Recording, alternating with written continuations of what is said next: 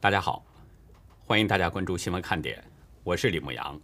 今天是美东时间九月二十九号星期三，亚洲时间是九月三十号星期四。彭博社二十九号引述知情人士透露，九月初，美国财政部长耶伦的一名高级顾问、前国际货币基金组织高级官员大卫·利普顿在线出席了中共监管机构和华尔街高管的会议。喀布尔机场八月二十六号发生了自杀式的爆炸袭击之后，美国陆战队中校斯图尔特·谢勒曾经发布视频痛批美国搞砸了撤军行动，表示要向军队的长官纠责。但是谢勒随后就遭到了解职。他的家人二十七号透露，谢勒目前已经被美国的军方监禁，面临着军法审判。英国金融时报二十九号援引美国威廉玛丽学院援助数据项目发布的研究报告称。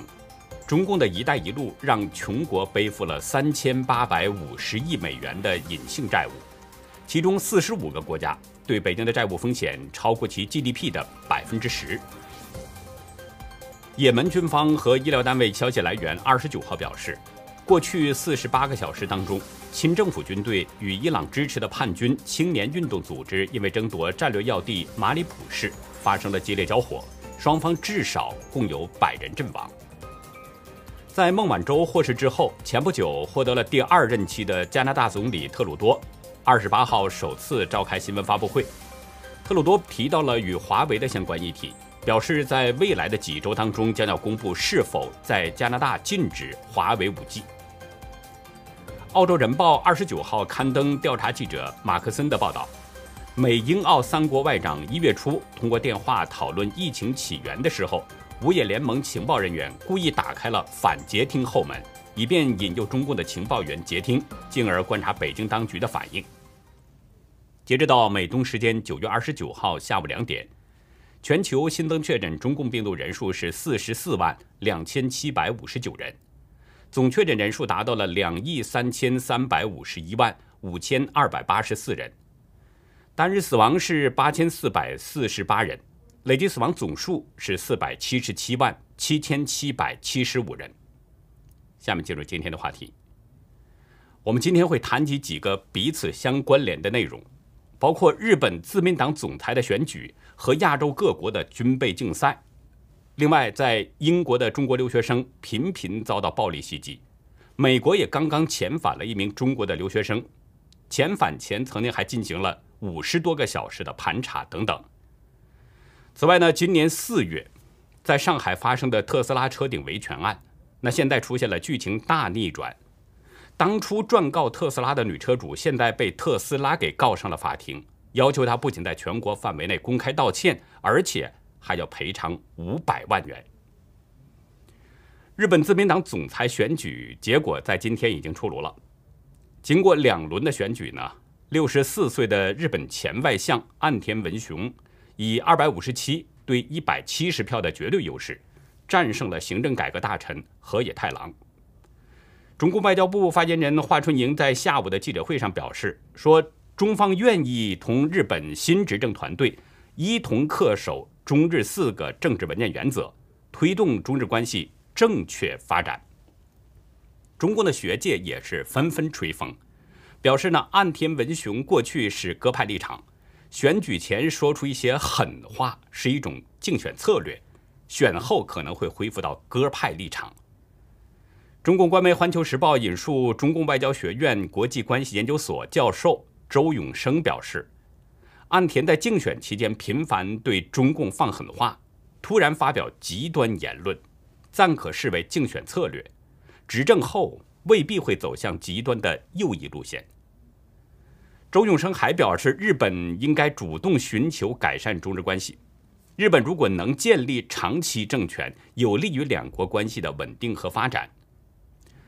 岸田文雄刚一胜出，中共方面就做出了第一时间的反应，这跟中共对美国大选的态度差别太大了。大家还记得，二零二零年十一月三号是美国大选，美国这边公布了大选结果之后呢，但是中共外交部直到。十一月十三号，才表示向拜登先生和哈里斯女士表示祝贺。而这次日本自民党总裁选举，中共却立刻做出表态，这个动作相当的诡异啊！而且似乎还带有讨好的意味。为什么中共这么在意日本自民党选举呢？这里面有一个重要的原因：岸田文雄极有可能将成为日本的第一百任首相。下周一，日本的参众两院呢就将进行首相提名选举。如果不出大的意外的话，那么岸田文雄将顺利当选，因为目前日本参众两院自民党都是多数党。中共应该是早就看到了这一点。所以呢，是急于在岸田文雄这里打开一个缺口，要改善日渐下滑的中日关系。中日关系下滑，这是人所共知的事实了。主要就是因为中共在国际国内种种恶行给造成的，是日本这个邻居对中共的观感极差。前不久因为钓鱼岛的归属等问题，双方还差一点交上火。而就像中共学界的说法，岸田文雄早前。对中共的强硬力度呢，相对较弱一些，因此被中共是视为鸽派。那这可能被中共看作的是一个机会了，认为岸田文雄呢选举之前不得不说几句狠话。但是大家相信岸田在选举前的这个说法是因应大选的临时改变吗？岸田在选举之前呢，他曾经公开表态说日本。应该和美国以及其他志同道合的国家合作，坚定地抵抗像中共这样的威权政权。在本月当中呢，他说，为了保护诸如自由、民主、法治和人权等普世价值，我们需要在面对中共这等威权政权的扩张时，坚定地表达我们的主张，同时与分享这些价值的国家合作。岸田呢，还计划要加强海岸警卫队的能力，这就意味着。在尖阁诸岛，也就是中方所说的这个钓鱼岛一系列岛屿的问题上，日本可能不会让步。另外，岸田还支持日本国会通过的一项决议，谴责中共对待维吾尔族人的这个做法。他希望任命一名首相辅佐官员，监督中共如何对待维吾尔族人。此外呢，岸田文雄还欢迎台湾加入到跨太平洋伙伴全面进步协议 （CPTPP）。他在前几天还公开表示，台湾对日本来说是在经济等方面的重要伙伴。另外，他还表示支持台湾以观察员的身份参与世界卫生大会。更重要的是，岸田文雄认为，一旦台湾发生事态，那么日本将遵循《安全保障关联法》进行应对。这种说法跟日本的副首相麻生太郎的观点几乎是一样。麻生太郎在七月五号曾经表示说，如果中共入侵台湾的话，那么日本将出兵保护台湾。在大选之前，岸田文雄有着这么多与中共相关的表态，大多都是强硬的立场。我们已经看到了，这像是临时表态吗？起码我现在不这样认为。我觉得中共呢，到头还是会失望。我们知道，中共官员都是说一套做一套。嘴上说的冠冕堂皇、天花乱坠，但是对百姓的欺压一点都不会手软。中共官员他真正看重的是什么呢？是如何能讨好上级，如何使自己的利益最大化。至于百姓如何感受，中共官员不会去管，因为他们不是被百姓选上去的，而是上面指派的。但日本，大家知道这是自由民主的国家。政府的官员也好，议会的议员也好，都是人民用选票一票一票选出来的。如果百姓对他们不满意的话，人民还可以用选票把他给赶下台。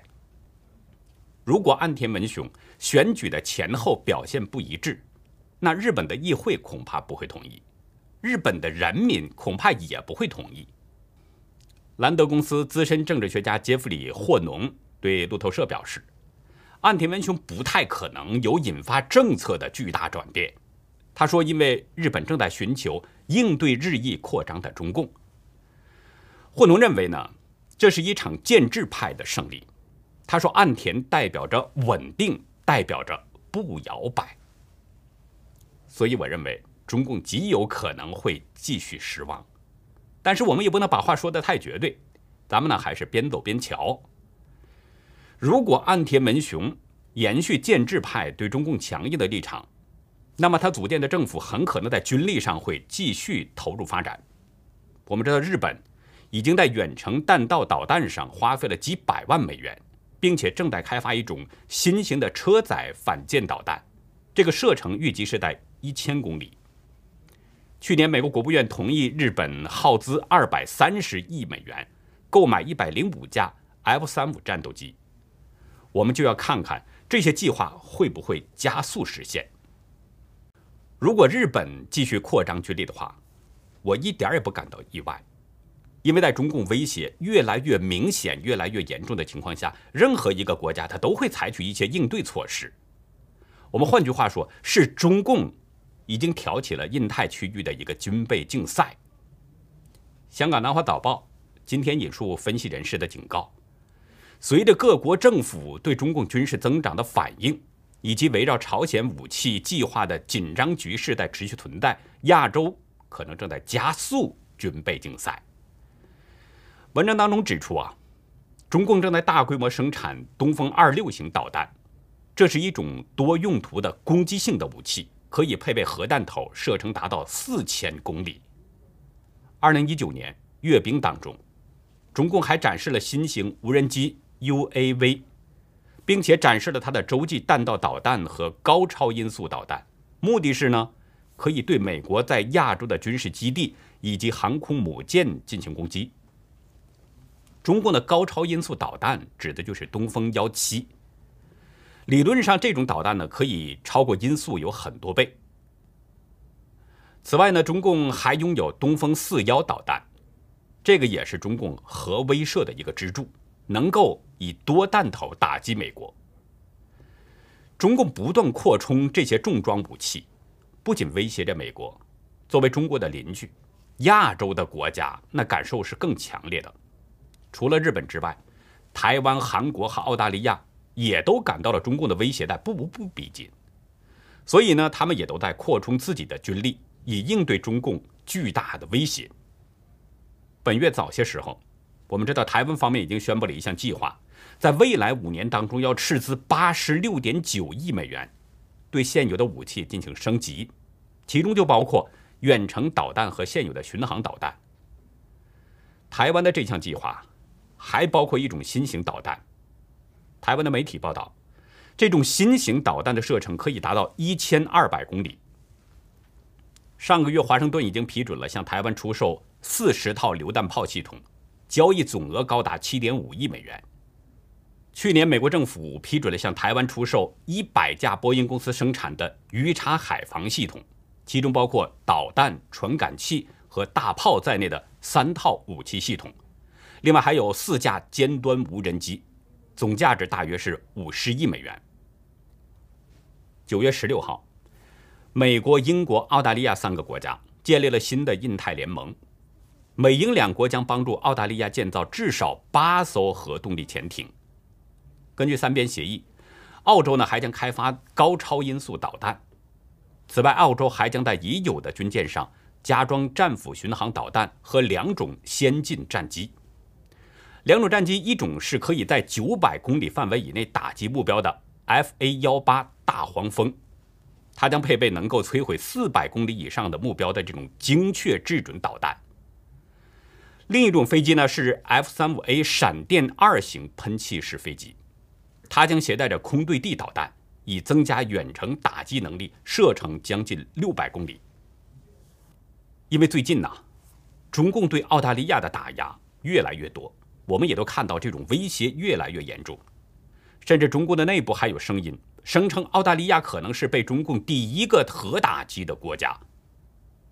有这样的威胁，所以澳大利亚对中共是不得不防。那相比台湾和澳大利亚，中共对韩国的威胁其实并不算明显，但是韩国也在努力扩充军备。韩国扩充军备呢，通常被人们从表面看似乎是为了应对朝鲜。可是大家知道，朝鲜的威胁啊，并不是现在才有，它一直都存在。可是韩国此前并没有开发研制导弹，恰恰就是在中共不断扩充军力之后，韩国这才有了相应的动作。因此说韩国也极有可能是在针对中共。九月十五号，韩国成功测试了潜射弹道导弹，成了第一个开发这种系统的没有核武器的国家。据说这种导弹呢是在韩国原有的陆基贤茂二 B 的升级版，它的射程大约是五百公里。去年韩国还开发了贤茂四导弹，可以搭载两吨的物体，射程达到八百公里。另外，韩国还公布了其他的新型导弹。包括即将部署的超音速巡航导弹等等。此外，我们知道韩国总统文在寅他在竞选之前就承诺将要建造核潜艇，但是他上任之后一直没有实施。我们不知道在中共和朝鲜的威胁越来越大的情况下，文在寅会不会兑现他的竞选承诺？通过台湾、澳大利亚和日本以及韩国的这些军力扩充。就可以看出，中共已经搅的是四邻不安了。那这种情况下，如果恶性循环继续发展下去，这个世界恐怕更加难以安宁了。而在海外的中国人，可能也就更加危险了。今天，环球网报道了一件事，说从九月二十号以来，有多名中国在英国的留学生遭到了恶性袭击，十天之内发生了八起。受害者多位是女性。中共驻曼彻斯特总领馆对袭击行为进行了谴责，并且敦促英国的警局将犯罪分子绳之以法。据一位化名叫小雪的留学生介绍，遭受袭击的谢菲尔德大学中国留学生多数都是被人从后背偷袭。有人说呢，袭击者是一名白人女性和一名亚洲女性。在剑桥大学就读的中国学生张某，外出购物的时候呢，遭到了一次袭击。据称，大约是有十名青少年接近并辱骂他“中国佬”，然后对他进行攻击。这次攻击导致张同学是鼻骨骨折。之后，那群青少年逃离了作案现场。报道说，有一名专门处理在英国的中国留学生事务的法律顾问表示。一系列攻击事件背后的动机目前还没有定论，但可能是仇恨犯罪或港独作恶。这位在英国的中国人判断是港独作恶，我不知道他这种判断的根据是什么。从前面介绍的那些情况来看，实施袭击的人呢，大多都是西方人，这跟港独的联系并不大。虽然说是有一名亚洲女性。但亚洲国家有很多呀，而且文章也没有指出那名亚洲女性就是华人，所以呢，对所谓港独作恶的这个判断，我是不敢苟同的。至于说仇恨犯罪，我觉得这种可能性呢更大一些，因为在美国也有针对华人进行攻击的情形。但是大家知道，很明显的是，在中共病毒全球大流行之后，对华人的攻击才多了起来。大家知道，中共病毒在全球夺走了几百万人的生命，看着自己的亲人和朋友死去，外国人当然他会痛心。但这种情况，是因为中共隐瞒疫情真相，导致病毒泛滥蔓延，使他们才失去亲人的。所以，如果说与仇恨犯罪有关，我认为那也是中共引起的仇恨。换句话说，如果是针对华人的仇恨犯罪，那么就是中共的毒根。自从中共病毒大流行以后，中共的恶行和他的丑态已经加剧了西方国家的反感。可是中共不愿意承担任何责任，他不承认病毒是最先出现在中国，他先后对不同的国家甩锅，包括美国、意大利、日本、丹麦等等。西方国家本身他就讨厌共产主义，而中共的邪恶行为更加加剧了人们的反感了。所以理论上呢？是存在着报复的动机，但是大家知道，他们不知道谁是中共，不知道中共在哪儿，他们很可能就把华人当成了报复对象。这种情况是能够理解的，因为外国人分不清中共与中国，中共与中国人是什么关系，他分不清。别说外国人，就连许多中国人也分不清中共与中国，还有中共与中国人是什么关系。我们视频下方经常有大陆的网友留言提到相关的问题。大家知道，中国有着悠久的历史，绵延了几千年，而中共只有百年历史，它是篡夺了政权，在统治着中国。一个实施统治的党派，它怎么能够代表一个国家呢？就像美国的共和、民主两党，无论哪个党派执政，它都代表不了美国。而中共同样也不能代表中国，它只是一个实施统治的政党。昨天我还在说，中华民国一直都存在，就在台湾，现在已经一百一十年的历史了。所以，中共不仅代表不了中国，它也代表不了勤劳善良的中国人民，它没有资格。我早前就说过这么一句话：“冤有头，债有主。”如果人们真想讨债，那应该去找中共算账。外国的中共使领馆，那就是中共的代表。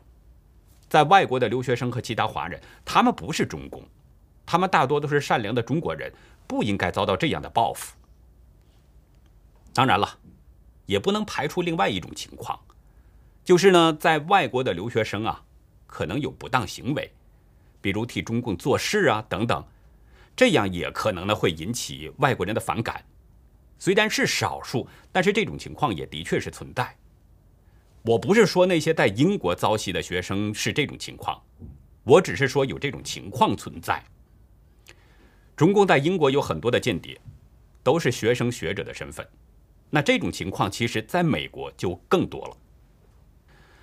二十九号，中共驻美大使馆官网提到了一件事儿：一名中国留学生在入境休斯顿时，遭到了美方五十多个小时的盘查，随后被遣返回国了。中共使馆呢批评美方是破坏人文交流，并提出了严正交涉。在新闻稿中，中共使馆表示说，一名获得美国政府签发的合法签证的中国留学生，在入境时被无理盘查滋扰。声称在一处狭小空间被限制人身自由五十多个小时，最终将这名学生经第三国遣返。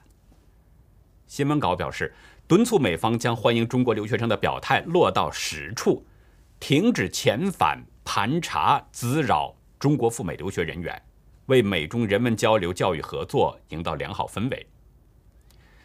看了这个消息，看到中共的说法，其实我感到很好笑。中共要求美国停止遣返和盘查，这怎么可能呢？如果美国发现了什么问题，也不能盘查和遣返吗？其实我们知道，这已经不是第一例被遣返的中国学生了。在八月份的时候，已经有三名中国留学生被遣返了，同样是持有美国的签证，也同样是想在休斯顿入境。而且，据中共政府七月份表示，至少有五百名中国留学生的签证申请被拒绝了。我不知道那名被长时间盘查并遣返的学生，包括八月份被遣返的那三名学生，究竟都有什么问题，所以不好做什么结论。但是大家知道，中国有句话：“苍蝇不叮无缝的蛋。”是不是有什么可疑的地方呢？或者说是与中共政府有什么关联，才引起美国方面的警惕呢？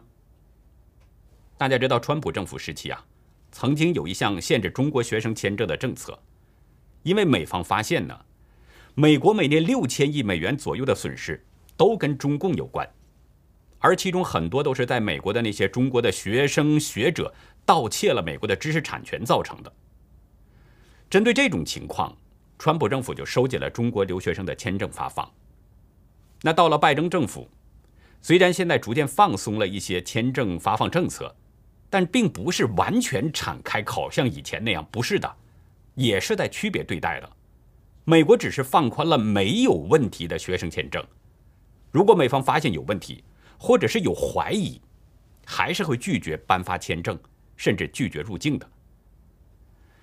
需要指出的是，那些被拒绝入境以及被怀疑有问题的学生啊，不一定就是跟中共真的有什么关联。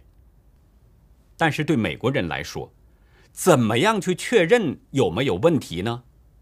这是具有相当难度的。那么在这种情况下，极有可能被疑罪从有，因为美国人也会为自己的国家利益考虑嘛。这种情况，我只能说是受了中共的害。是中共给人们的观感太差了，中共做了太多的坏事了，外国人不能不防。所以我说这种情况要怨，你就得埋怨中共，这又是中共种下的祸害。再跟大家说一个事儿，也是中共种下的祸害。大家应该还记得大陆在四月份的那个车顶维权那件事儿吧？现在这个案子反转了，当初站在车顶维权的那名女车主张某，已经被特斯拉给起诉了，要求他赔偿五百万人民币。这个消息呢是张某自己在微博上发布的，他在二十七号的微博当中呢。发了一张特斯拉上海有限公司的民事起诉状。特斯拉提出了三点要求：第一，要求被告在微博中发布道歉声明，要置顶不少于三十天；同时呢，还得在全国发行的媒体上公开道歉。第二，特斯拉要求被告赔偿五百万元人民币。第三，被告要承担全部诉讼费用。张某在微博中表示，目前他跟特斯拉之间有两起纠纷，除了特斯拉的这个诉讼之外，还有一个就是他起诉特斯拉和特斯拉全球副总裁陶林侵犯名誉，并且提出高额赔偿。关于张某对特斯拉和陶林的诉讼，张某表示呢，二十八号将召开庭前会议，但是目前我们没有看到进一步的消息。不过此前啊，特斯拉倒是有两度公开回应表示。对不合理的诉求不妥协。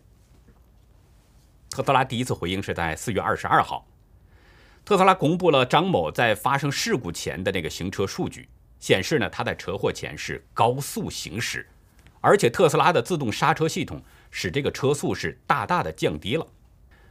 第二次回应呢是今年的四月二十八号，特斯拉在官方的微博披露说，今年二月二十一号，也就是事故发生的当天。驾车者是张某的父亲，而张某呢，当时是在副驾驶的位置上在玩手机。在第二次的回应当中，特斯拉还特别指出，张某的丈夫在今年三月曾经明确表示，自己身边有来自北京团队在协助，与他人合作中受人帮助，只能听话等等。张某的丈夫。没有说来自北京的团队是什么人，但是这个说法那很显然是在暗示了，他们背后是有势力的，而且这个势力还不小。大家知道大陆出现什么事儿，在背后或多或少都跟中共政府或者是某个中共官员有关联。张某丈夫的说法也让我们看到了这一点。那换句话说，张某的背后。很可能是有来自中共或者中共官员的撑腰，所以他们才可能公开抗议，跟外国企业打官司。否则的话，换做一般的普通百姓，可能早就被中共给收拾了。但是现在呢，张某应该会感到难受了，因为特斯拉对他起诉了，而且特斯拉是握有充足证据的。而张某对特斯拉的起诉，那那个胜算可能就比较小。这样一来，张某不仅面临着在全国范围内要向特斯拉公开道歉，不仅面临着这样的一个问题，还要面临着一笔巨额赔偿金五百万人民币。这笔钱，那个北京的团队会给他吗？如果不给，张某可能真的是做了一个赔了夫人又折兵的生意。中共抽风式的连番对不同行业进行整顿，折腾的中国大陆是鸡飞狗跳，其中也包括教育培训行业。但是中共痛下杀手的背后啊，实际是有他不可告人的目的。在今天的红潮看点，我们就来听听已经出逃到国外的前教育培训行业者是怎么样看待中共对教培行业的打击的。欢迎大家到优乐客会员去了解更多。我们的会员网站网址是 http: 冒号双斜线莫阳寿点 com，还有一个是 http: 冒号双斜线 ulucky 点 biz。那好，以上就是我们今天节目的内容了。如果您喜欢新闻看点呢，请别忘记点赞订阅。并且呢，希望您在我们的视频下方分享您的观点，跟我们进行互动。同时，也希望您呢，帮我们把这个频道给转发出去，让更多有缘人看到我们，听到我们的声音。感谢您的帮助，也感谢您的收看，再会。